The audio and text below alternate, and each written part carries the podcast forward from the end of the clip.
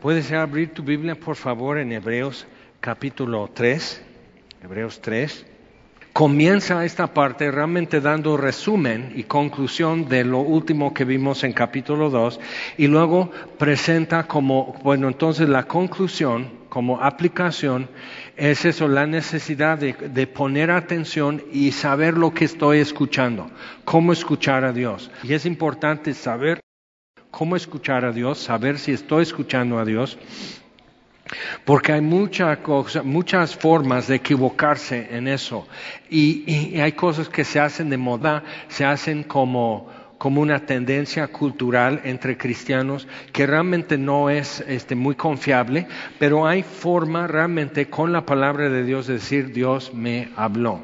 ¿Ok? Entonces es importante para nosotros eso. El problema, el riesgo para aquellos, los hebreos, si te acuerdas, era por persecución, por presión, por tradición y hábito, estaban como siguiendo aferrados o volviendo a los ritos y las cosas de los el pueblo de Israel desde el Antiguo Testamento y había presión y había persecución y como que pareciera que librabas persecución, pareciera que librabas un poco de esa presión o desaprobación o algo así si, si por fuera, si visiblemente guardas un perfil. Pero está mostrando, como dicen los abogados, que forma es fondo. O sea, las formas esas también tenían un fondo y ese fondo, o sea, ese contenido ya pasó. Y lo que Dios hizo en Jesús es tan importante y tan central no es como que un agregado, sino ese cumplimiento de todo. Es como después de una construcción quitan, barran, quitan, barren y quitan los andamios y quitan equipo y levantan palas y, y quitan las carretillas y todo lo que fue utensilios y, y, evidencia de una construcción. Cuando ya se entrega la casa, pues eso lo retiran. Entonces está mostrando, eso no son las sombras y las estructuras temporales, sino esto es lo eterno. Y eh, tenemos un sumo sacerdote. Versículo 1 por tanto, hermanos santos, participantes del llamamiento celestial, otra vez haciendo énfasis que esto no son formas religiosas, esto hay un contenido eterno y celestial en eso que Dios envió al enviar a su Hijo. Por eso dice considerada al apóstol, el enviado de Dios, el apóstol y sumo sacerdote de nuestra profesión, Cristo Jesús. Y al ponerlo a ese nivel, está poniendo, lo está poniendo arriba de Moisés. Es importante porque por tradición Moisés ocupaba para los judíos más o menos lo que la Virgen María ocupa culturalmente, digamos, en, en México, para, para, muchos católicos. Más allá del Papa, más allá de alguna, alguna doctrina o algún otro santo, o sea, como figura y personalidad, ella es quien, porque intercede, porque es la mera mera, porque hasta Jesús le va a hacer caso. Entonces, o sea, como que es muy importante ver eso, que Moisés ya era más figura de leyenda que de historia. Y las tradiciones, si te acuerdas en, en, en el Sermón del Monte, Jesús varias veces dice, habéis oído, ¿ok?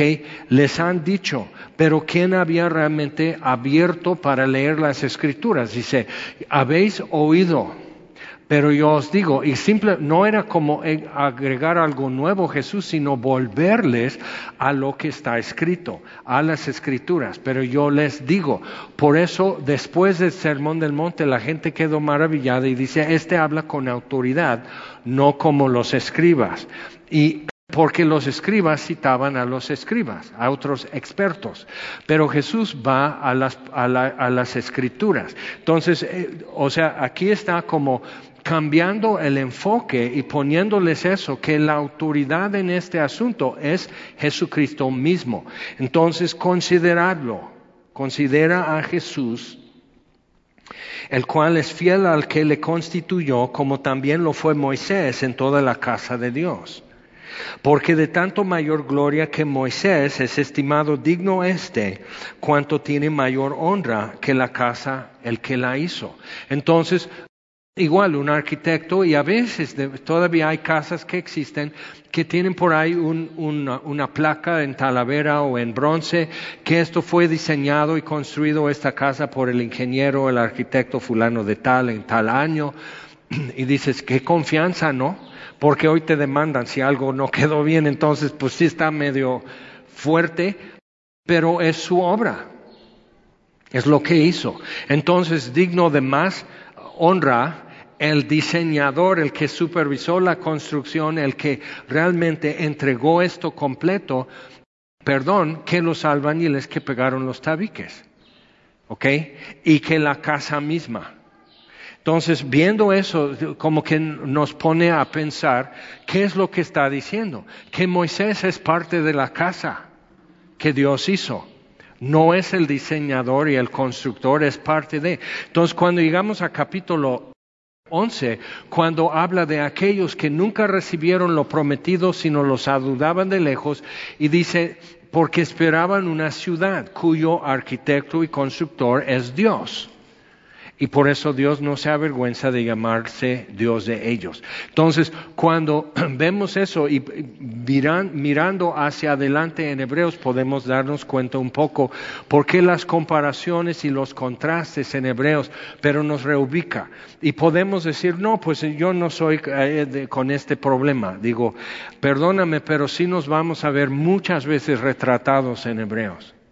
De hecho, el pueblo de Israel, ellos mismos se equivocaron, pensaron que, por alguna virtud Dios los escogió, pero Dios hizo una nación de Abraham, de un hombre que no podía tener hijos, hizo una nación con un propósito. Pero el propósito no fue como para humillar a las demás naciones en, la tierra, sino para que todos pudieran verse retratados en esa nación.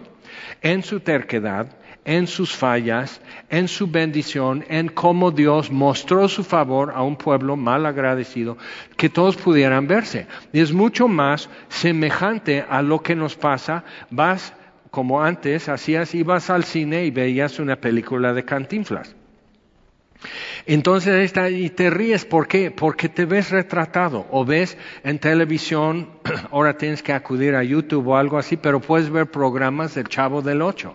Y de repente la chilindrina dice o hace una cosa, o el profesor o la bruja del 79 o el mismo Chavo y te ves retratado. Y si no, los que están contigo sí, se voltean, todos se ríen y se voltean a mirarte porque acabas de hacer como el profesor Girafales o acabas de hacer como hiciste un pegaste un coraje como don Ramón o algo así y te ves retratado o te ven retratados. Y es parte la, felicidad humana en el humor es poder verte despegarte de ti mismo un poco y verte chistoso.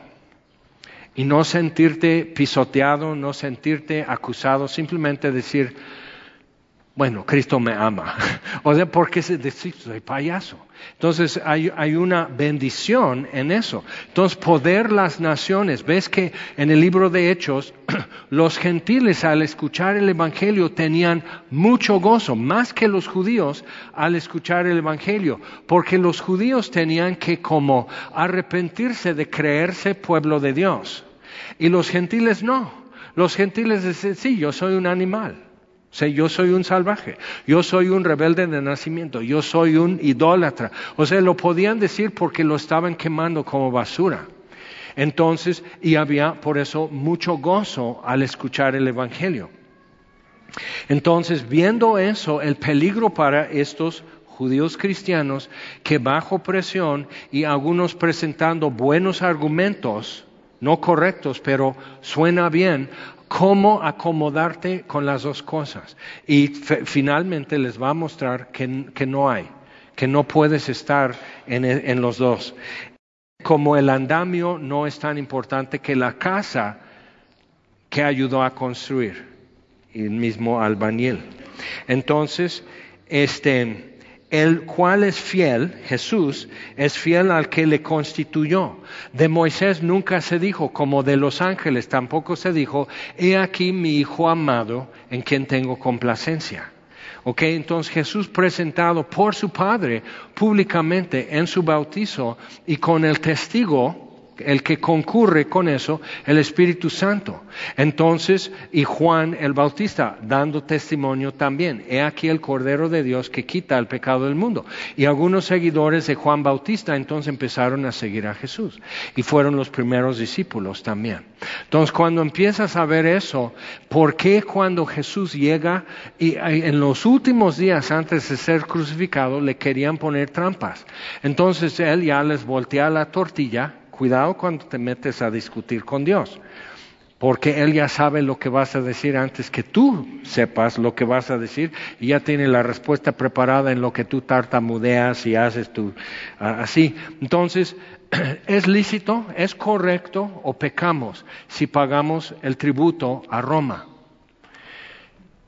Entonces, porque si dice sí, entonces ya lo pueden acusar con el pueblo que mira, es comprado ya por Roma, ya está vendido este, es traicionero del pueblo, no es el profeta, no es el Mesías. Y si dice que no, lo pueden acusar con los romanos que, es, que él, está promoviendo insurrección. Entonces, o sea, de una forma u otra, Jesús dice, a ver, traigan con qué moneda pagan el impuesto a Roma. Entonces dice, ¿qué imagen y qué inscripción trae? Pues una moneda para poder decir si son tantos gramos de plata, entonces traería la imagen, el perfil del emperador y una inscripción que verifica que esto es moneda real. Entonces, al hacer eso, dice, ok, ¿qué imagen y qué inscripción traen? Pues de César. Ok, entonces a César denle, paga tus impuestos. Eso es lo que él quiere, es plata. Pero al decir imagen e inscripción, también, y dice, y a Dios denle lo que es de Él. Que, ¿Dónde aparece la imagen y la inscripción de Dios? En nosotros. Entonces, dale a Dios lo que es suyo también. Uh, y la gente dice, pues sí. Y los que, escribas que querían ponerle este trampa están así y se veían muy mal. Por eso no te agarres con él. Mejor lo que tú digas, Jesús, porque tienes razón. Entonces, al hacer eso, Jesús está poniéndose a ese nivel. Y cuando hace látigo de cuerdas y expulsa a los mercaderes del templo, está diciendo, esa es casa de mi padre y vine a ver y tengo las llaves y tengo esto, o sea, esto es mío y no están haciendo el uso que debe de ser. Y Anás, su familia tenía la, la este, licencia de parte de Roma para traficar animales en la zona del templo y siempre, siempre la carne va invadiendo el recinto sagrado. Entonces lo que empezó en Betania, donde comenzó la procesión de la entrada triunfal, y por todo el lado del camino ya había corralitos, corralitos, y en un puente importante como Pascua, entonces hay más. Entonces Jesús viene con eso y obvio estorba la procesión, que es la llegada del Mesías profetizado por Daniel y el camino está estorbado porque están vendiendo. Llega a la plaza del templo y está estorbado. Esa plaza era enorme, entonces está todo estorbado porque están vendiendo palomas y borregos. O sea, ya invadió. Saquen esto de aquí. Lo han convertido en cueva de ladrones. Entonces, muy fuerte eso. Y Jesús tomando autoridad, no pidiendo permiso, sino diciendo, esto es mío. ¿Qué hacen aquí? Y volteando mesas. ¿Y cómo? ok, pero durante su vida en la tierra estaba presentando sus, sus credenciales, estaba mostrando quién me envió, quién soy y, y si era punto de contienda. Ok, entonces, pero él fue fiel al que le constituyó. De manera que él pudo decir, cuando al final todavía pidiendo señal.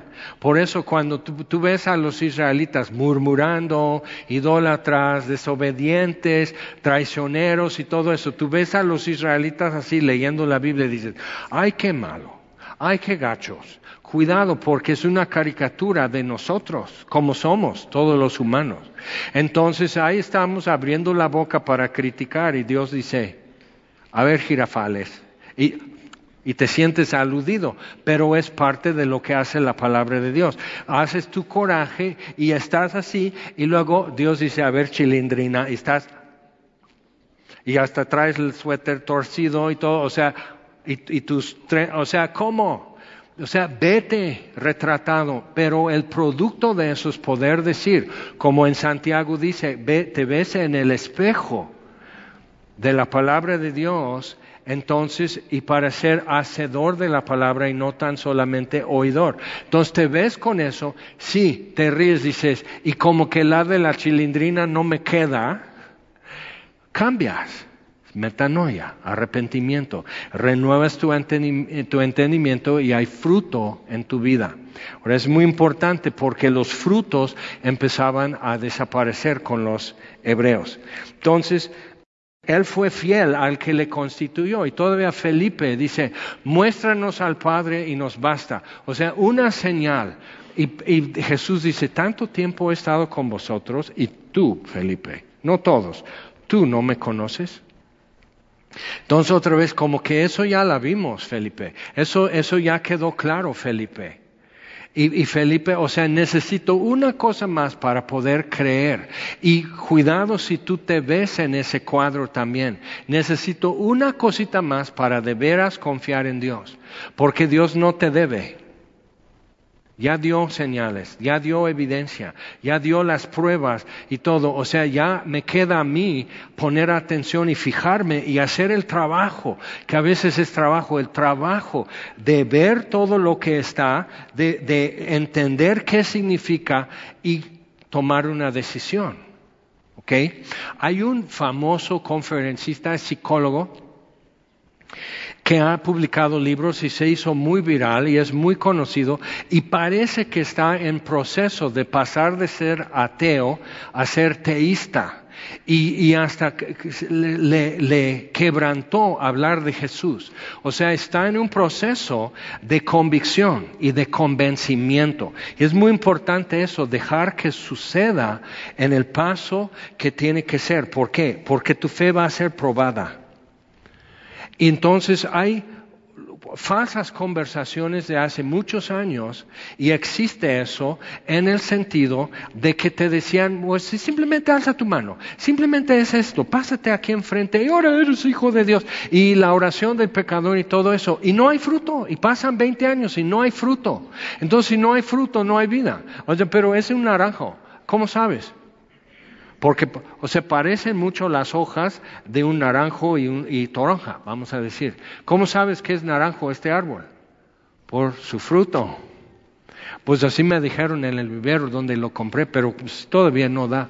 O sea, y si, y si da toronjas, pues qué bueno, vitamina C y todo el rollo, pero tú querías naranjas y te dicen naranjas. Entonces, ¿qué vas a hacer? ¿Ok? Que, o sea, por el fruto, dice Jesús, lo conoceréis. Pero a veces tenemos eso, creyentes que no hay fruto. Y eso es crítico y tenemos que ver eso con la palabra de Dios, no solo en, sino con la palabra de Dios. Y hay gente que sabe dar todas las respuestas en el examen, pero no tienes fruto en tu vida. Y es crítico eso, es, importante atender eso, porque eso aquí, Hebreos. Dices, ay, canijo, ¿sí? Entonces, Jesucristo, el sumo sacerdote y apóstol de lo que creemos, el cual es fiel no era, sino es fiel al que le constituyó. Romanos 8, está a la diestra del Padre e intercede por nosotros. O sea, no dejó la vestimenta del sumo sacerdote, lo que Juan ve en Apocalipsis 1. Ve al sumo sacerdote, túnica blanca, el efod, cinto de oro y todo eso, turbante. O sea, ve lo que es el sumo sacerdote real y no la imitación o el sustituto de todos los milenios en el templo, en el tabernáculo y así. Entonces, él es fiel al que le constituyó, como también lo fue Moisés en toda la casa de Dios. La diferencia entre es fiel y fue fiel es importante. Más adelante, por ahí de capítulos 9 y 10, vamos a ver por qué, el, o sea, quién sigue vigente, si es crucial, si es importante. Entonces, porque de tanto mayor gloria que Moisés es estimado digno este, Jesús, cuanto tiene mayor honra que la casa el que la hizo. Porque toda casa es hecha por alguno, pero el que hizo todas las cosas es Dios. Y Moisés a la verdad fue fiel en toda la casa de Dios como siervo, para testimonio de lo que se iba a decir, preparando y dejando el mapa, dejando los marcadores como para poder identificar cuando Dios cumple lo prometido. Pero como dice Juan en su prólogo, a lo suyo vino y los suyos no le recibieron. Es desde lo más trágico que puede haber, pero su rechazo fue nuestra salvación como gentiles. Entonces, pero Cristo como hijo de sobre su casa, Él es permanente, la cual casa somos nosotros. Somos hechura suya llevamos imagen e inscripción. ¿Ok? Si retenemos firme hasta el fin la confianza, el gloriarnos en la esperanza. Mira, no soy enemigo de calvinismo ni de calvinistas y todo, pero vemos, yo veo una tendencia que, sucede con el calvinismo y con los que de repente ya son reformed y todo eso, es que alzan esa bandera de que no importa, eternamente seguro. ¿ok? Y creo que la mejor forma de decir es que sí, tengo seguridad eterna mientras sigo con mi mano en la mano de Dios. Entonces no tropiezo. Entonces hay algo muy importante con eso porque sí pone una condición. Si es si retenemos firme hasta el fin la confianza y el gloriarnos en la esperanza. O sea, si hay una condición en eso. Y si tú no estás viendo en eso, eso en tu vida, el fruto, la esperanza, la confianza en Dios, otros sí están viendo su ausencia. Entonces necesitas poner más atención. Versículo 7. Por lo cual, como dice el Espíritu Santo, si oyereis hoy su voz, no endurezcáis vuestros corazones como en la provocación, en el día de la tentación en el desierto, donde me tentaron vuestros padres, me probaron y vieron mis obras cuarenta años. Y sí existe esta situación. Y fíjate, lo veo en, en, diferentes etapas con, con, algunos individuos y, y en toda mi vida que ya estoy ruco, ya lo he visto todo y te voy a contar lo que he visto. Que existe como una etapa a partir de como cuatro años de ser creyente, que como que ya estás ubicado, ya, ya tomaste un curso, ya estudiaste la Biblia, ya compraste una Biblia de estudio, ya instalaste software en tu celular, o sea, como que ya, ya lees un poco y lees apologética y lees esto y ves cosas así y empiezas a decir, esto está mal, esto está mal, yo puedo predicar mejor este sermón que aquel. Es un tipo de adolescencia espiritual en que ya te crees muy hombre y no, no, todavía no aguantas peso. Eso es un fenómeno que existe. Pero no te preocupes porque muy poca gente toma en serio eso. Pero existe otra cosa. Y tenemos por aquí, eh, por ejemplo, en Cuernavaca, Logos Reform. Nadie lo envió pero no aguantó porque estuvo en adulterio, le confrontamos sin evidencias de arrepentimiento, entonces mejor fue y puso su, su changarro aparte, donde aquí yo digo, ¿ok? Puedes tener iglesia central en lugar de buscar sanar y reconciliar relaciones rotas en semilla, mejor salió y puso una iglesia donde ya nadie le dice, ¿ok? Son lobos. Y lo tengo que decir y están robando. Y hay gente en semilla que sigue aferrado a, escuchar esto porque me gusta y es, es buena. Y todo es la palabra de Dios, son lobos. Y cuando ya vienes así, que te mochó un brazo, que ya vienes así despedazado por un lobo, te dije, son lobos. Y hay que advertir, ¿ok? Y algunos están así. Y tu corazón está así, ya, ya, va, ya va a echar otro para acá. Quizás.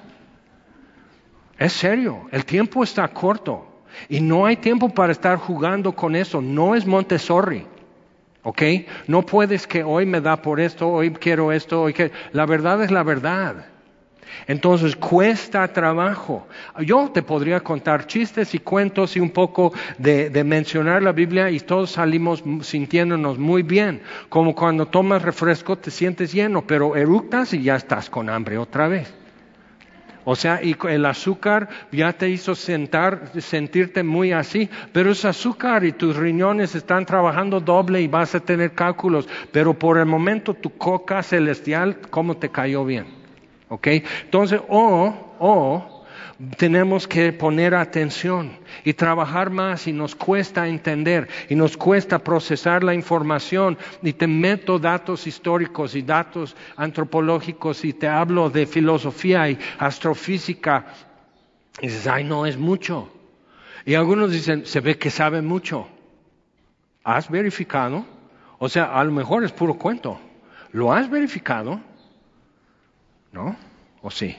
Entonces, sí es importante ver eso. O sea, es el trabajo del cristiano checar si es cierto. Y si es verdad, ¿cómo respondo? ¿Qué voy a hacer? ¿Ok? Es crítico eso. Entonces, por lo cual, como dice el Espíritu, Espíritu, Santo, si oyeres hoy su voz, que da a entender que es posible saber que Dios me está hablando. Pero ¿cómo puedo saber que es Dios que me está hablando y no este, los tacos al pastor que cené anoche? O sea, ¿cómo puedo saber que no es mi iris? ¿Cómo puedo saber que no es mi propio corazón que es engañoso? ¿Cómo puedo saber que, que no estoy simplemente salteando así entre predicaciones para buscar la que me cae bien? O sea, ¿cómo puedo saber que estoy escuchando a Dios? ¿Ok? Es, es, importante resolver eso porque número uno, versículo 7, es que es posible escuchar a Dios y saber que estás escuchando a Dios. ¿Ok? Versículo 8, no endurezcáis vuestros corazones. Exige una respuesta correcta cuando sé que estoy oyendo a Dios. ¿Cómo respondo? Sí es importante. Indiferencia es también una, una respuesta. ¿Ok? No hacer nada. Decir, uh, estuvo cañón. Porque eso es, uff, estuvo bueno el sermón. Eso no es respuesta, eso no es fruto. Porque tenemos eso, no porque y hay gente que dice, ay, qué cañón esa predicación. Y digo, ajá, eso no es fruto. Y dices, ay, sí, qué rayos, qué demonios quiere Jaime. Fruto, papá, queremos fruto, como Jesús. O, o, o, o qué, o tú tienes algo mejor o más válido que lo que Jesús mismo pide, fruto. Entonces sí es importante. Y dices, sí, número uno, saber que estoy oyendo a Dios. Número dos, saber responder. ¿Ok? No endurezcáis vuestros corazones como en la provocación y nos da algo concreto, histórico. Diez veces me probaron, dice, diez veces me provocaron, dice Dios. Después de las plagas de Egipto, después de cruzar el mar muerto, que todavía cuántos días el mar muerto, las olas están arrojando sobre la playa, cuerpos ahogados de los soldados egipcios que querían perseguir a los israelitas. Y ahí están viendo eso. Oye, huele mal. Y Moisés, qué regazón, o sea, todavía quejándose de que aquí estamos en el cierto, pero te digo una cosa, es mejor morir libre y en pie que seguir en la servidumbre que tienen en Egipto. Y checa, los fariseos y los escribas y los saduceos siempre lo que ofrecen de opción, porque criticar a Jesús siempre podían hacer, pero ¿qué ofrecían? Entonces los israelitas que no querían a Moisés, ¿qué es lo que ofrecían? Pues volver a Egipto, ahí estábamos bien. Tenían que arrojar al, Nilo sus niños varones, sacrificar a un Dios y los representantes del Dios, los cocodrilos en el Nilo, y arrojar sus bebés al río Nilo.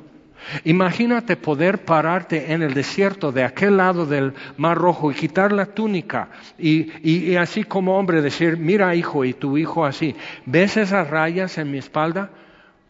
No las vas a tener. A ti nunca te van a pegar con un látigo. No regresamos. Y tú como cristiano tienes que llegar a ese punto. Salí caminando de Egipto y no regreso y no me van a arrastrar a Egipto tampoco. Y si tengo que morirme escuchando a Dios y sin agua en el desierto, mejor me muero de sed escuchando a Dios que volver a la esclavitud y comer pescado que sacaron del Nilo y esos pescados que comían. No, Ya no. ¿Ok? Es importante porque los tiempos están cambiando. Y tenemos que afirmar las cosas, tenemos que volver a esto y saber que esto es verdad. Y eso es inconmovible, eso no es negociable. Tenemos que volver a eso y plantar tus pies sobre eso. Y otras cosas sí son negociables, otras cosas son opcionales, pero hay cosas que no podemos conceder. ¿Ok? Entonces, Versículo 10, a causa de lo cual me disgusté contra esa generación y dije, siempre andan vagando en su corazón y tú dices, oh, oh, me vi retratado, pero hay que hacer, o sea, hay algo que tú puedes responder y saber. Eso es la forma de responder cuando Dios dice, te estoy hablando. Y puedes decir, ok, sí, siempre anda vagando en su corazón, no han conocido mis caminos. ¿Cómo, qué, qué tendrías, o sea, adivina, qué es lo que tengo que agregar? O hacer diferente si no conozco los caminos de Dios? Número uno, lee la Biblia, conoce sus caminos. Desde Génesis a Apocalipsis, ¿cómo hace Dios? ¿Qué es lo que pide Dios? ¿Qué es lo que Dios exige a la humanidad y a todo el mundo? ¿Qué es lo que Dios va a cobrar? ¿Qué es lo que Dios ofrece? Conoce los caminos de Dios. Y eso te servirá. Pero otra vez, puedes tomar todos los discipulados en Semilla Cuerna. Puedes tener años sirviendo en Semilla Cuerna. Puedes venir de tu trasfondo evangélico de X, lo que sea, y haber sido diácono o anciano o el encargado de esto, el encargado de esto, y pues tocábamos aquí la estudiantina juvenil en mi templo. Y puedes traer todo eso, pero si no hay fruto, no eres es terrible eso, pero si no hay fruto, si no hay temor de Dios con el fruto que eso produce, no eres. Eso es terrible tener que decir. Pero el tiempo es corto. Sed salvos. Creed el Evangelio. ¿Por qué Jesús lo dice? ¿Por qué los apóstoles lo reiteran? Y siguen clamándonos desde las páginas de nuestra Biblia. El tiempo es corto. Arrepiéntanse, crean el Evangelio, sean salvos. Y, ¿Y sabes qué es el truco? Lo que hicieron con Moisés. Ah, pero Moisés yo lo conocí en la prepa. Ese Jaime, ¿ok? Esa es la forma como denigrar, relegar, disminuir la autoridad de quien está hablando, pero aguase porque es la palabra de Dios. Y tú puedes checar si esto va de acuerdo con lo que está escrito o no. Y siempre te estoy invitando, siempre te estoy diciendo, en casa con más calma, lee esto. ¿Ok? Checa esto, verifícalo.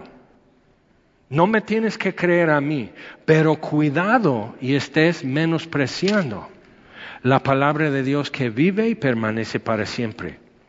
Entonces es crítico y tenemos que analizar y checar eso, decir sí, ya estoy como en una racha de indiferencia, en una racha de desafío, ya estoy así. Y mira, no te están cobrando diezmos, hay iglesias que van a tu casa y te cobran. ¿Ok? No te están cobrando diezmos, no te están torciendo la mano y todavía se ponen a criticar aquí. Y nomás digo, oye, pero ni el sol te calienta. En serio, o sea, ¿qué onda? Y sabes qué? No hay fruto. Pero hay falta de amor y hay pecado en la iglesia. Digo, oh, mira, profeta, la Biblia lo dice. Lee las cartas a las iglesias en el Nuevo Testamento y que eran carnales y falta de amor y había pecado en las iglesias y luego tú vienes todo asustado con la novedad que hay pecado en la iglesia y falta de amor y yo nomás digo, ok, pues denle un premio, ¿no? ¿Sabes qué? Eso es tu premio. Porque estás consumiendo tiempo, estás distrayendo, estás llamando la atención y no hay fruto. Flores no son fruto. Venir y decir, uff, qué cañón, eso no es fruto. Fruto es fruto. Es lo que el árbol produce, lo que el manzano produce porque es manzano. ¿Qué produce? Mandarinas, no, manzanas. ¿Qué produce un naranjo? Naranjas. ¿Qué produce? ¿Ok? Entonces, fruto. Y entonces, y el problema que con los hebreos aquí era eso. Tenían fe, tenían confianza, pero estaban dejando eso, estaban menos atentos a la palabra y estaban en un peligro de que fruto ausente. No, pues un día sí tuve mucho fruto. Bien. ¿Y? ¿Y? Ya nos lo comimos. O sea, ¿eso qué? Entonces es tremendo, eso es prueba de ser, es prueba de ADN, es prueba de vida y de ser sano, es que el árbol esté produciendo fruto. Y Jesús dice, los conoceréis. Y yo me puedo conocer y tú te puedes conocer. Si somos francos y si aguantamos, tienes que ser valiente, decir, Dios, ¿estás contento conmigo? ¿Estás a gusto? Ahí voy. Porque me puedo defender con otros seres humanos porque son pecadores y nos defendemos. Pero con Dios, nomás dile, ¿estás contento? ¿Estás a gusto? ¿Cómo soy y cómo vivo? Esa alegría a tu corazón. Como que eso para ti es algo que tú señalas. Por eso envié a mi hijo. Es terrible. Pero todos necesitamos esos momentos de pura verdad y decir, no, estoy podrido, estoy mal. Pero entonces, porque al hacer eso ya abrí cancha, ya habría un espacio en donde puede haber fruto. ¿Ok? Entonces es importante.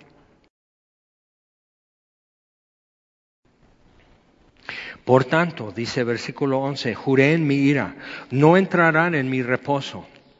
Mirad, hermanos, y esa es la exhortación tan tremenda a esas alturas, apenas es capítulo 3, pero es muy fuerte, tiene que establecer algo. Dice, mirad hermanos, no, les, no los desconoce, mirad hermanos, ¿ok? No los deshereda. Mirad hermanos, que no haya en ninguno de vosotros corazón malo de incredulidad para apartarse del Dios vivo. Y tú dices, pero no vayas a ser como los T por ocho. Y no, de Diosito nunca me olvido. Fruto, fruto. ¿Ok? Porque un corazón malo de incredulidad siempre tiene pretextos, siempre tiene peros, siempre tiene a otro que puede señalar y desviar la cámara a otros lados y rechaza análisis y evaluación y rechaza el Espíritu de Dios convenciéndote de pecado, de justicia y de juicio. Y necesitamos otra vez recibir lo que el Espíritu Santo testifica con su palabra para producir en nosotros fruto. Ahora, la esperanza de las iglesias en Latinoamérica, y tú puedes decir, pues no me importa Chile o Argentina, ok, la esperanza de las iglesias en México para avivamiento va a ser a través de la palabra de Dios y no otra cosa. No necesitamos mejorar la música, no necesitamos mejor programa, mejor grupos de jóvenes, mejor estudios para mujeres, no, no, no, es la palabra de Dios, es lo que es la esperanza de México para ver vida en el futuro. Y el espíritu de cobardía que prevalece en las iglesias, que no es de Dios porque Dios no nos ha dado espíritu de cobardía. Y cobardía no es susto, no, no es ver una tarántula pasar en tu cocina y decir, o sea, eso es espanto, eso es, eso es la reacción sano y normal de cualquier persona, ¿no? ¿Qué tal estás ahí muy quitado de pena en una alberca y una víbora viene sobre el agua nadando? Pues sí la piensas, ¿no? Ah, ¿Qué es esto? Es de un tío. Ah, casi me muero de un infarto. O sea, eso es normal. Pero cobardía es un hábito, es una preferencia. Y otra traducción de ese versículo es timidez. Y no es una virtud y no es un fruto. Entonces Dios no nos ha dado espíritu de cobardía, sino de poder, de amor y dominio propio. Y si va a haber eso, el Espíritu Santo nos lo va a promulgar e instalar por su palabra. Ustedes oyen mucho cómo hablo de los viejitos y sus himnos y sus versículos y cómo construyeron templos y cómo se los quemaban y volvían a construir y todo eso. Digo, sí, porque no eran cobardes, no tenían un hábito de ser miedosos. No era su preferencia. Y sí tenían miedo cuando venían por ellos. ¿Okay? Entonces, tenemos que ver eso y decir, ok, Señor, yo soy de tu pueblo. Y voy a terminar en pie. Y voy a terminar libre como tú me hiciste. Es muy importante porque el pecado asedia, enreda tus pies y te quiere jalar. Entonces tienes que resistir.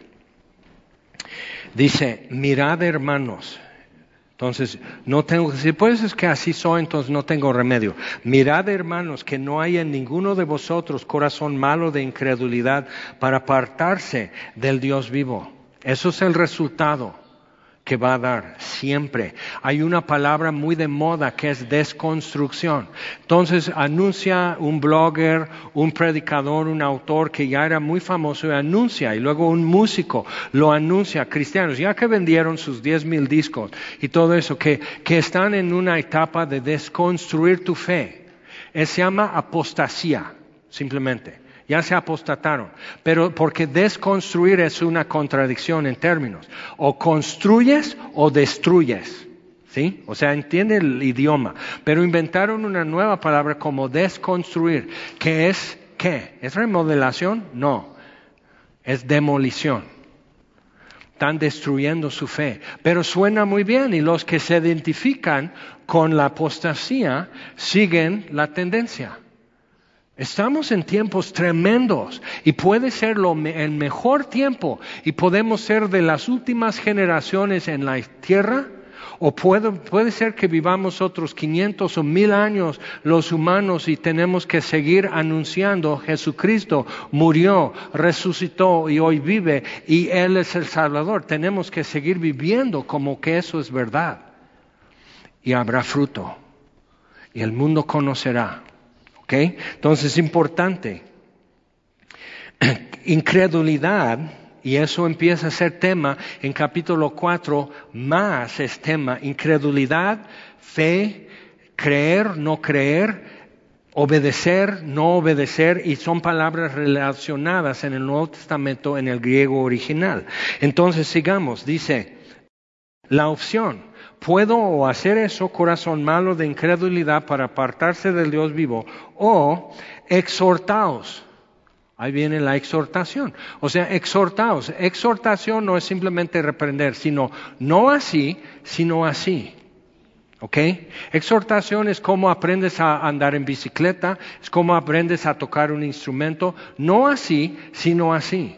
Y si no aguantas que te digan no así, sino así, nunca aprenderás a tocar guitarra, nunca aprenderás a nadar, nunca aprenderás a andar en bicicleta. Así es la vida, mijo. Exhortación es parte de. Entonces, antes exhortaos, Colosenses 3, 16 y 17, more con abundancia la palabra de Cristo en vosotros. Dices, amén. Ay, qué lindo, mi Cristo. Sí, que more con abundancia su palabra en nosotros, hablando y cantando con gracia entre vosotros en nuestros corazones, exhortándoos unos a otros con salmos, himnos, cánticos espirituales. O sea, una vida de plenitud de Dios es una vida de plenitud en la palabra, more con abundancia la palabra de Cristo en vosotros y el fruto se ve así. Si eso no describe tu vida, no mora, no voy a decir que no eres salvo. Eso tú lo tienes que aclarar con Dios. Pero sí te puedo decir, si, es, si no hay este fruto, no mora en ti la palabra de Cristo, no la estás guardando, no la estás recibiendo y estás rechazando algo y estás en peligro eterno de tu alma y te lo tengo que notificar. Es serio. ¿Ok? Entonces, dice, exhortaos los unos a los otros cada día. Y es mucho para unos cada domingo.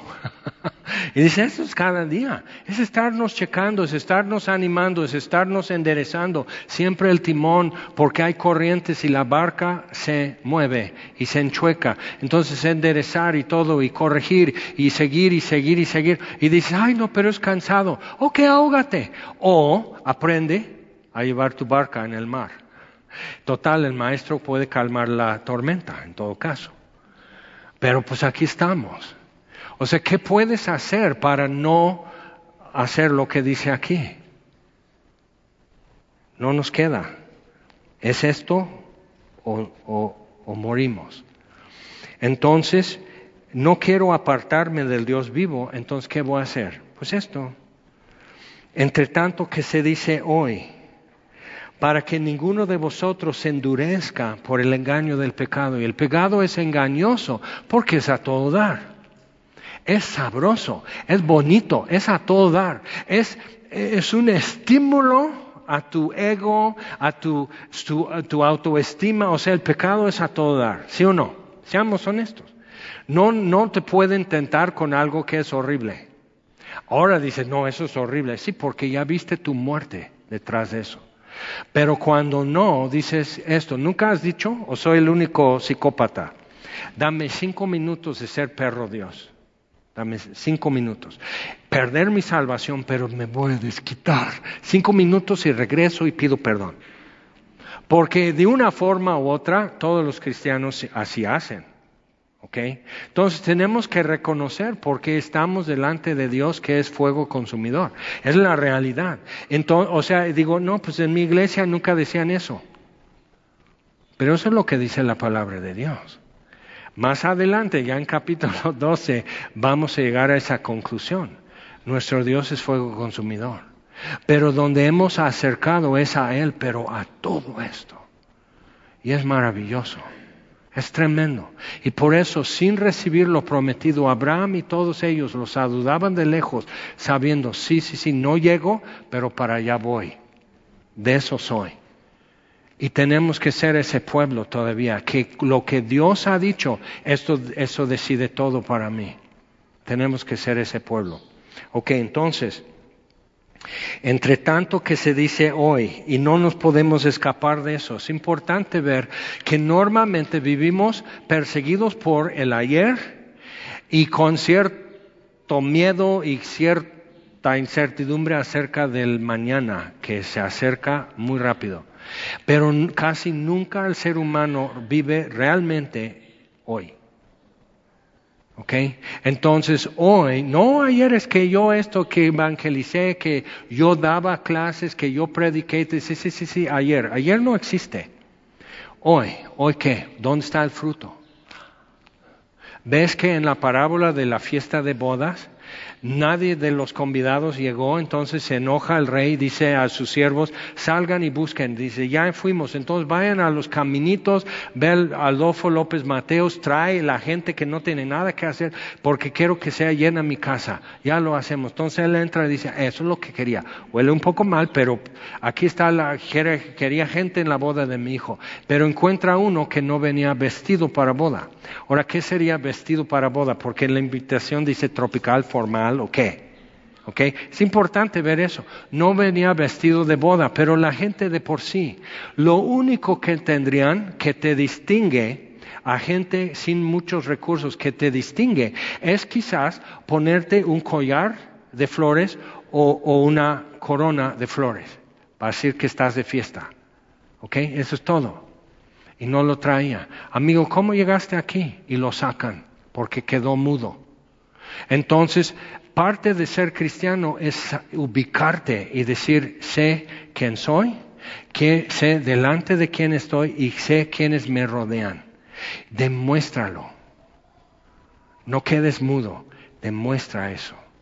Porque eso es el fruto, es parte del fruto de la palabra de Dios. Ok, entonces, porque somos hechos participantes de Cristo, pero como Romanos 8, todo, participantes de todo, y a veces es ahí donde entra el miedito. Somos hechos participantes de Cristo con tal que, ahí está una condición, retengamos firme hasta el fin nuestra confianza del principio. Y hubo en cada uno de nosotros, espero, en el principio una confianza, Señor, no soy nada. Te ruego que me perdones. Te ruego que me laves que me limpies de mi culpa y mi pecado. Te, te ruego que me aceptes por tu Hijo Jesús. Amén. Es la oración del pecador. Pero esa confianza del principio que Dios no me debe nada sino juicio y condenación. Entonces te estoy pidiendo lo que no me debes, misericordia. No me debes perdón, pero te lo estoy pidiendo. No me debes tu favor. No me debes aceptación, pero te lo estoy pidiendo. Entonces esa confianza del principio, ¿qué fue el resultado? Paz, gozo. confianza con Dios. Y si eso ya hoy te evade, tenemos que volver al principio. y, le puedes buscar por otro lado, decir, no me gusta lo que Jaime está diciendo. Pues no me hagas caso, pero aquí está escrito, ¿qué vas a hacer? Pide a alguien que le preste una tijera y corta este pedazo de Hebreos y, y tíralo, porque no. O lo apechugo y que tenga su fruto en mi vida, aunque derrame lágrimas, que tenga fruto en mi vida, tu palabra. ¿Ok? Entonces dice, entre tanto que se dice hoy, si oyeres hoy su voz, no endurezcáis vuestros corazones como en la provocación. Hay un ejemplo y puedo verme de repente en ese cuadro. Y si me veo ahí, ¿cómo salgo? Dice, ¿quiénes fueron los que habiendo oído le provocaron, no fueron todos los que salieron de Egipto por mano de Moisés. Mira, un predicador milagroso no produce fruto en tu vida. Bonita música, muy espiritual, muy linda, no produce fruto en tu vida. Solo la palabra de Dios que vive y permanece para siempre. No predicaciones, sino la palabra de Dios. No animadores, sino la palabra de Dios.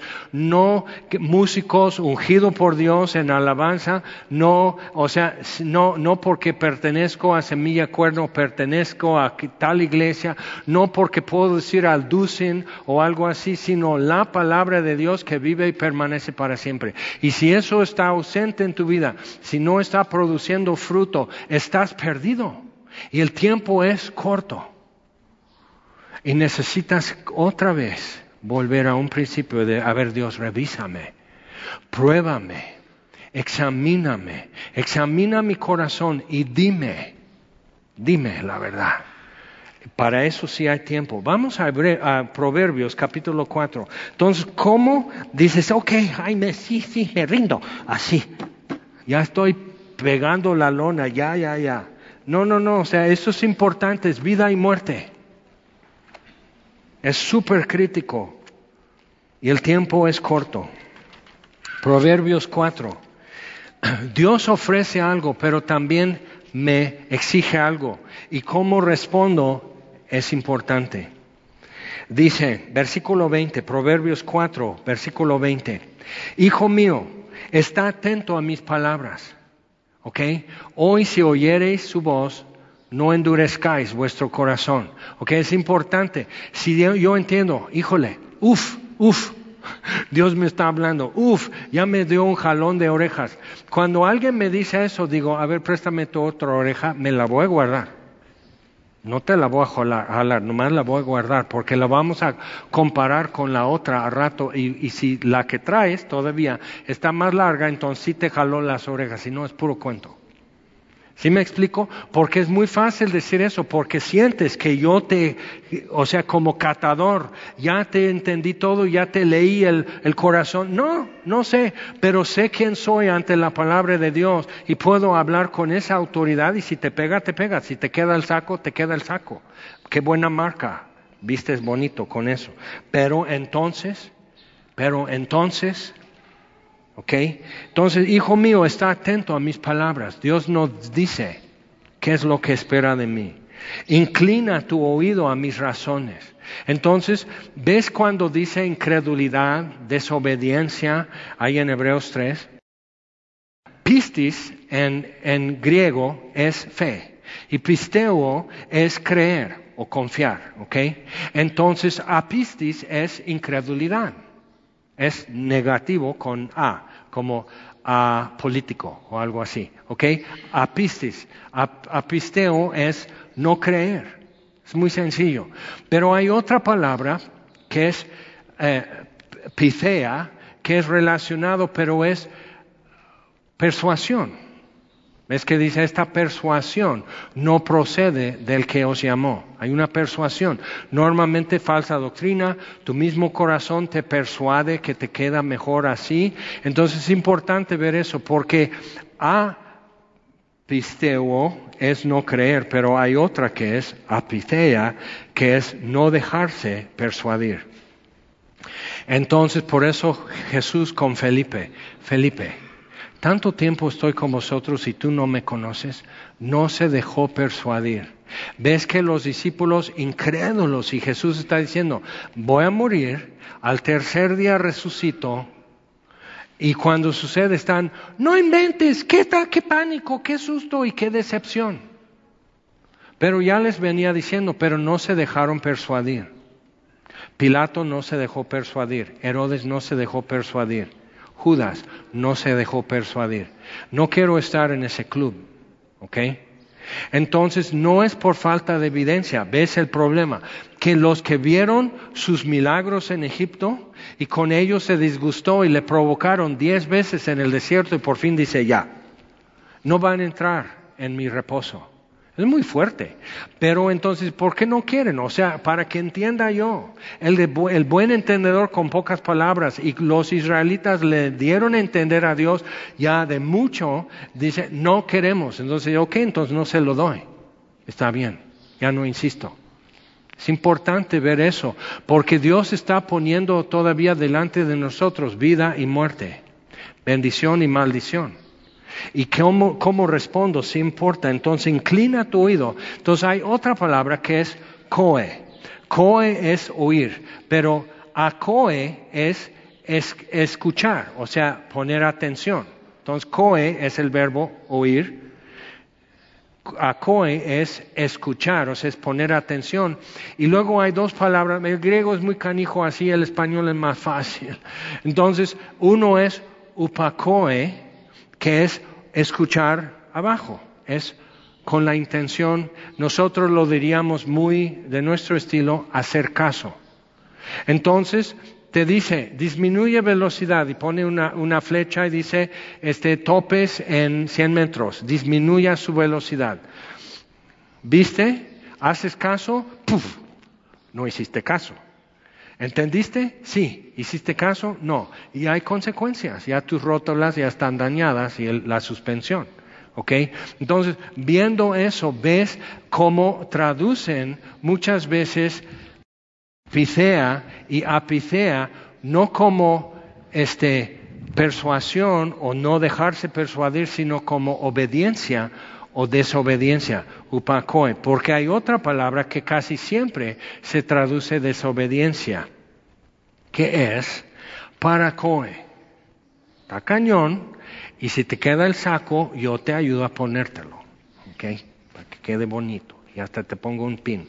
Entonces, pero ve eso, porque paracoe es ponerte al nivel, al mismo grado.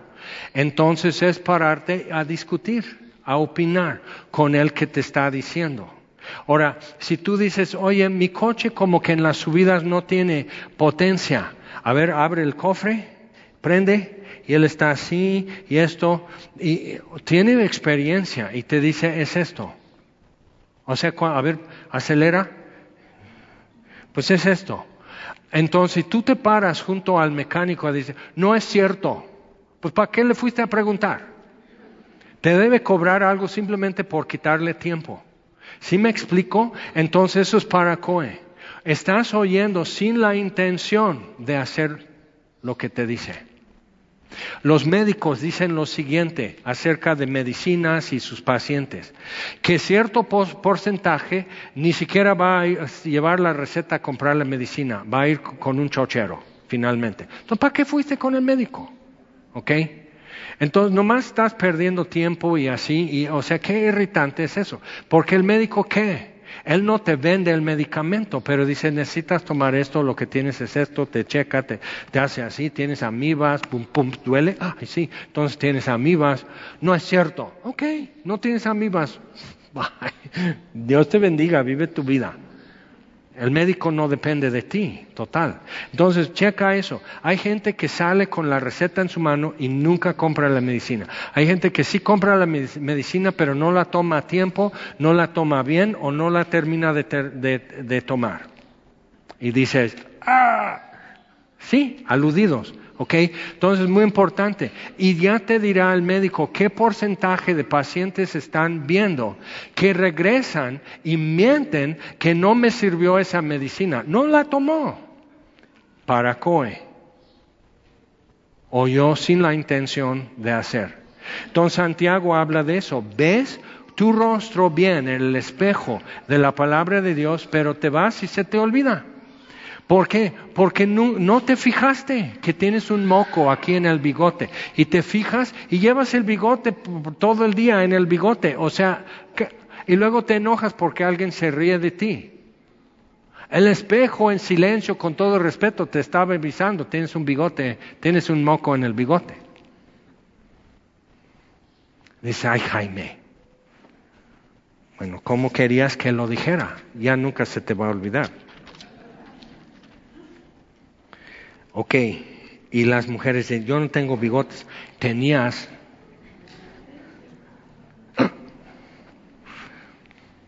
No se aparten de tus ojos. En nuestra vida tenemos que mirar muchas cosas, tenemos que atender muchas cosas, que no se aparten de tus ojos. Entonces eso tú lo tienes que mover. Tú tienes que traerlo frente a ti, tiene que ser tan constante, o sea, tu esfuerzo por hacerlo, o sea, es algo intencional, es una diligencia de nuestra parte, pero garantizado el fruto. Dice, guárdalas en medio de tu corazón, porque son vida a los que las hayan, y medicina a todo su cuerpo. Sobre toda cosa guardada, guarda tu corazón, porque de él mana la vida pero ya nos dijo qué hacer. ¿ok? Vamos al Salmo, antes de Proverbios, Salmos 32. David escribe este salmo junto con el Salmo 51, lleno de agobio, quebranto, vergüenza. En el Salmo 51 es él pidiendo perdón a Dios. En el Salmo 32 está dando una instrucción. Dice, mientras callé, se envejecieron mis huesos en mi gemido todo el día. Entonces por fin y tu mano pesado sobre mí. Pero hoy si oyeres su voz y David cuando Natán le confronta en lugar de decir, bueno, pero también muchos han pecado así, Natán, no nada más yo. Eso no es la respuesta correcta cuando en tu iglesia te confrontan de algo. ¿Ok? Simplemente citar los pecados del otro no es argumento. ¿Ok? señalar defectos y, ausencia de fruto en otros no es argumento. Eso es infantil, es adolescente. Y si estás en serio con Dios, vas a reconocer algo que viene de su parte. Si hoy oyeres su voz, no endurezcas tu corazón. Entonces, muy importante y a veces es lo más difícil, no moverme y decir, está bien, la radiografía va a estar tremenda, pero no me muevo, clic, ok, ya se puede, eh, y ya me muestran la radiografía como de tórax después de COVID o algo así, dices, tus pulmones están hechos pedazos. Y estás, ay, ese médico no sabe. Pues ahí está, ahí está tu placa. Tú llévalo al que te da tu razón. Pero, ¿qué? los rayos X no tienen por qué decirte otra cosa. Entonces es eso. O aprende tú a leer la placa y saber cómo están tus pulmones. ¿Tienes ese conocimiento o no? Entonces estás a piedad de quien dice que lo sabe. Está cañón. Ahora, yo no te oculto ningún secreto de cómo estudiar la Biblia, de cómo verificar, de cómo buscar datos, de cómo checar todo eso, cómo cotejar, cómo verificar lo que te digo. Pero ¿lo haces? ¿O simplemente lo tragas así como te lo sirvo? Eso va ya por tu cuenta, porque no les he rehusado decir todo lo que sea útil, todo el consejo de Dios, y les he prestado toda la herramienta que necesitan. Entonces ahí va. Hay un acróstico que nos ayuda, Salmo 32, es una aplicación que podemos hacer, pero es OIA, O-I-A.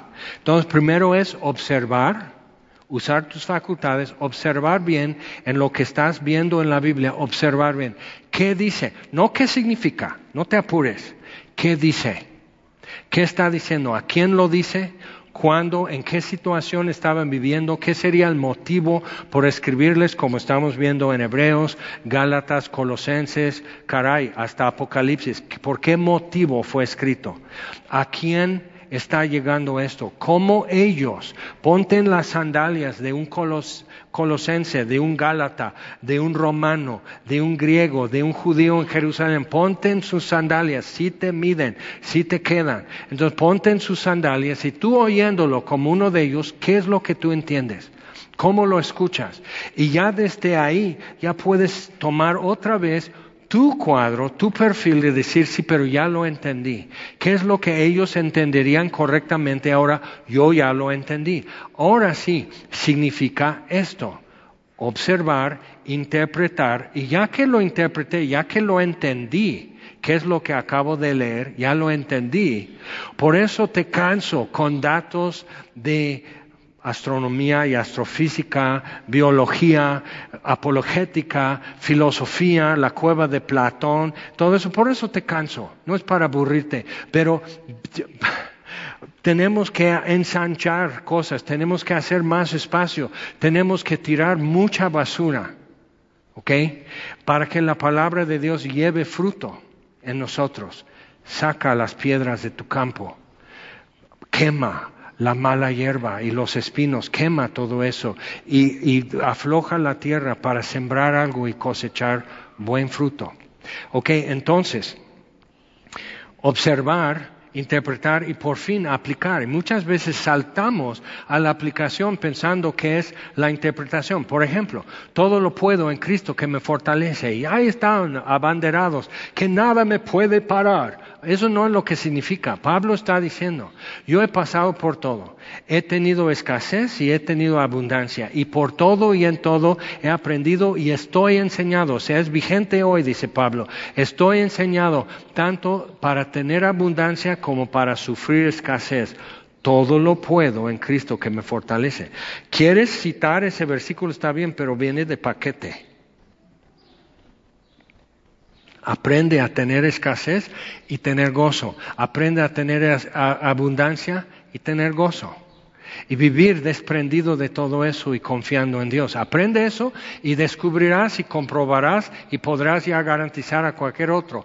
Todo lo puedo en Cristo que me fortalece. Otro ejemplo, en Jeremías, eh, cuando dice, porque yo sé los planes que tengo acerca de ti, y ahí lo ponen como un cuadro en su sala, así escrito en caligrafía, yo sé los planes que tengo en cuanto a ti y planes de, de gozo y de hacerte bien y darte el fin que esperas sí, para que me vaya bien. O ponemos, y me buscaréis, y me hallaréis, porque me buscaréis de todo vuestro corazón, pero no escuchamos lo que viene entre. Dice, está decretado, la ciudad va a ser destruida y todos van a ser transportados a Babilonia, donde vivirán 70 años. Si tú tienes 50 cuando te transportan, ya no regresan. Quizás tus hijos, si viven tanto, o tus nietos. Entonces hagan sus casas, plantan, siembran, vivan su vida, oren por la paz de esa ciudad a donde yo les hago llegar. Al cabo de los 70 años me acordaré de lo que prometí. Y entonces los traeré y los estableceré otra vez en esta tierra de donde los saqué. Y me buscarán y me hallarán, porque me buscarán de todo corazón, no con su corazón dividido como traen hoy. Porque yo sé los planes que tengo en cuanto a ti. Pero hay un castigo de 70 años, es parte del plan. ¿Quieres? Porque haces mucha bendición, planes para darte el fin que tú esperas. Dices, sí, amén, recibo la promesa, pero viene de paquete. Y es un paquete. Pero es muy lindo. Porque un pueblo que iba a sufrir durísimo castigo de Dios tenía una promesa y una esperanza al final para decir, Dios no ha, cuando parece que ya está horrible y por terminar, Dios no ha terminado con nosotros. Eso es bonito, eso es hermoso. Pero luego estamos, ah, dame una mejor promesa. Ok, aquí estoy con vosotros todos los días, dice Jesús, hasta el fin del mundo. Ah, todos me, todos me abandonan, pero Jesús no. Dice, Toda potestad me es dada en cielo y tierra. Por tanto, id y haced discípulos a todas las naciones, bautizándolos en mi nombre y enseñándoles que guarden todas las cosas que yo les he enseñado. Y para esto, si estás en ese cuadro, he aquí, estoy con vosotros todos los días hasta el fin del mundo. Entonces, si tú, haciendo, tú andas haciendo tu santa voluntad, no puedes invocar esa promesa. Pero la invocas si estás haciendo lo que Jesús te puso a hacer con esa autoridad en cielo y tierra, entonces ya aquí estoy con vosotros. ¿Ves? Y por eso muchos cristianos están patinando y no avanzan. Porque no convives realmente con la palabra de Dios, no conoces sus caminos. Examíname, oh Dios, conoce mi corazón, ve si hay en mí camino de perversidad. ¿Por qué no hay fruto en mi vida, Dios? ¿Por qué siempre esto es mi cuadro? ¿Por qué siempre me señalan como la chilindrina o el profesor Girafales o don Ramón? ¿Por qué nunca soy el chavo que todo el mundo quiere? ¿Por qué me ven así? Eso es tu opción. Esa es tu preferencia. Entonces podemos movernos y estar en otro cuadro. Salmo 32. David en esto dice, mientras callé, así me fue mal y tu mano pesaba sobre mí. Entonces declaré mi pecado a Dios, confesé. Y puedes decir, Dios, he dejado lo que no tenía que dejar. me he cambiado mi afecto a otra cosa. Dile, él lo sabe. Dios, he perdido mi primer amor. Dios, nunca te conocí. Dios, nunca he nacido de nuevo. Dile, porque puede ser tu caso. Y no decir, bueno, eh, eso es lo que dice el güero. Sí, es lo que yo digo. Ahora checalo tú. Mídetelo tú. Ve si es cierto. Tienes una Biblia en tus manos. Si es cierto. Entonces, dice, versículo 8, Dios le contesta, porque había una forma que David tenía en la mano para no caer en esa tentación con todo lo que hizo después para encubrir. Después, primero adulterio, primero mirar, porque no tenía una mampara ahí frente para no ver los patios de los vecinos. Total, tú eres el rey, papá, nomás haz esto y Home Depot te lo instala. O sea, ¿qué? Entonces, ¿por qué estás mirando para allá, David? ¿Y por qué vuelves a mirar? ¿Y por qué entrando preguntas a un mesero o a un soldado, oye, ¿de quién es esta mujer? David, tienes 20 en tu casa. Y dicen, no es la esposa de Urias, que era parte del guardio, guardia oficial del rey. Es uno de tus más confiables, Urias. Queriendo decirle a Rey David, no. No. Y es hija de este, que cuando Absalón se rebela contra su papá, este hombre que era abuelo de Betsabé va con el traicionero para vengarse de David. Está tremendo. Y David no sabe esto, pero Natán le dice, tu pecado es remitido. ¿Por qué? Porque David dice, he pecado. Tu pecado es remitido, está perdonado. Pero van a haber consecuencias. Pero yo sé los planes, Dios no canceló la promesa de que yo te hago casa. Yo te voy a edificar casa y un hijo tuyo se sentará sobre tu trono. Dios no canceló eso. Mucha misericordia. Es mejor ser como David y terminar bien, aunque la hayas regado, aunque hayas apartado tu corazón, aunque tus caminos ya están por allá y no estás en los caminos de Dios. Es mejor decir, hoy regreso, hoy me restablezco, hoy reseteo y no voy a ser oidor, voy a ser hacedor. O sea, con la intención de hacer. Cuando, si tú estuvieras escuchando a don Memo decirte cómo ser portero, ¿verdad que dirías, ni me importa el fútbol, pero sí voy a poner atención porque él sí sabe. Vale dinero lo que él sabe, vale por mucho. Entonces igual si un mecánico dice, mira, cada que oyes ese ruido es aquí esta tuerca y tú dices, hasta le tomas foto, es esta tuerca. ¿Por qué? Porque Él sabe y delante de tus ojos ya lo resolvió. Entonces cuando compruebas, Él sabe, conoces mi pensamiento y, examinas mi corazón de por sí, pero ahora te lo pido que lo hagas. Es muy diferente. Ok, entonces dice, te haré entender, Dios respondiendo a David, te haré entender y te enseñaré el camino en que debes andar sobre ti fijaré mis ojos. Pero la clave en eso dice, pero ¿cómo vas a saber si Dios está fijando sus ojos en ti? Tienes que voltear a ver. Si te das cuenta. Entonces, cuando dice en otro salmo, ten, sálvanos Dios, ten misericordia de nosotros, haz resplandecer tu rostro y seremos salvos. ¿Cómo voy a saber si Dios está haciendo resplandecer su rostro hacia mí? Tengo que cambiar, ponerme en el ángulo correcto para ver su mirada a mí. Y si te das cuenta, y muchos crecimos en un ambiente que veías una imagen, veías una estatua y ahí está, pero no te das cuenta que siempre esas estatuas en la iglesia tienen la mirada perdida, porque son de piedra.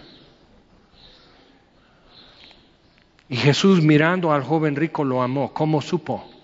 Porque contacto visual. El joven rico vio la mirada de Jesús y todavía no quiso. Siempre es tu opción. Tomas o no tomas la opción que Jesús te ofrece. Entonces es importante, te haré entender y enseñaré el camino en que debes andar, sobre ti fijaré mis ojos. Pero entonces tienes que estar buscando su mirada, no la mía. No quedar bien conmigo o con alguien que da un discipulado o con otro para que hablen bien de ti en semilla. Busca la mirada de Dios. Hijo mío, te suplico, busca la mirada de Dios. No tienes algo más importante que hacer. Y hoy es el supertazón. Entonces, versículo 9, no seáis como el caballo. Y ahora David está hablando.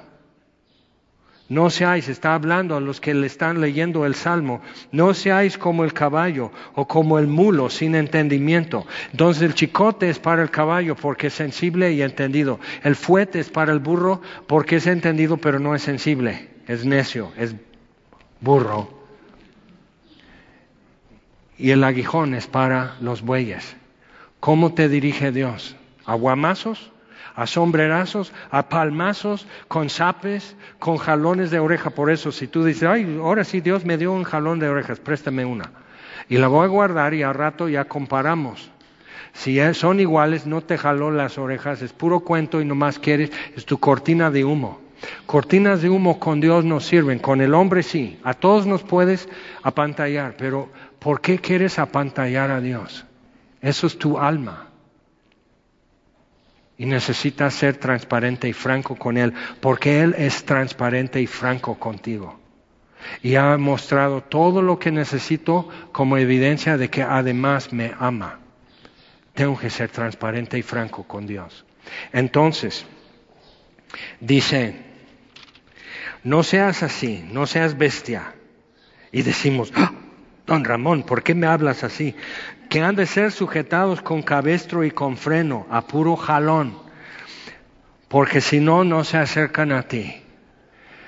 O sea, necesita tu alma cansarse de cansarle a Dios, obligándole a guiarle, a guiarte, instruirte todo a puro jalón, a puro sombrerazo, a puro jalón de orejas. O sea, ¿por qué le cansas a Dios? ¿Por qué obligarle a Dios a tratarte como bestia si no eres? Entonces todo es posible a partir de hoy. Todo es posible. Y el tiempo es más corto de cuando empezó este culto. Vamos a ponernos en pie. Primera de Pedro dice, nosotros siendo renacidos, no con algo corruptible, sino con la palabra de Dios que vive y permanece para siempre. Así nos hizo renacer. La palabra de Dios me convence, me redarguye, me corrige y me instruye y me hace nueva criatura y me santifica y me, me ilumina y me consuela. Que sea parte de tu vida. Pero vamos a orar. Señor, venimos ante ti con toda, todo lo que somos, lo traemos en la mano. Y venimos a decir, ok, sí, estoy aquí para buscar tu mirada y no para quedar bien y no para hacer juramentos, porque tú sabes con quién estás tratando. Pero vengo a buscar ahora tu mirada. Hazme nueva criatura. Endereza mis pies en tus caminos. Coloca mis pies en tus caminos, Señor. Ayúdame a sacudir mis orejas para poder estar atento. Señor, te confieso que mi corazón está dividido, mi afecto está repartido y no te puedo entregar mi corazón porque no es mío para entregártelo. Ayúdame, Señor, a unir mi corazón para entregártelo, porque tuyo es el reino y la gloria por los siglos de los siglos. Jesucristo, el Cordero de Dios, es digno de toda honra y gloria. Y no tengo más que hacer mientras se llame hoy que poner atención, escucharte, Señor. No te apartes de nosotros, sino acércate más, aunque el fuego nos queme. Acércate más te pedimos, Señor. Perdona, porque si con aguijón me has tenido que enseñar, confieso que soy tal bestia bovina. Si con fuete me has hecho entender, confieso que soy tal burro. Y aún en caballo tan elegante, si con chicote le tienes que decir al caballo, no es buen caballo. Entonces, Señor, henos aquí necesitamos, Señor, que sabiendo quiénes somos, hagas lo que siempre haces. Perdónanos, oh Dios mío. Renueva en nosotros un corazón limpio. Crea en nosotros eso. No te apartes tu espíritu de nosotros. No te deseches de nosotros, Señor.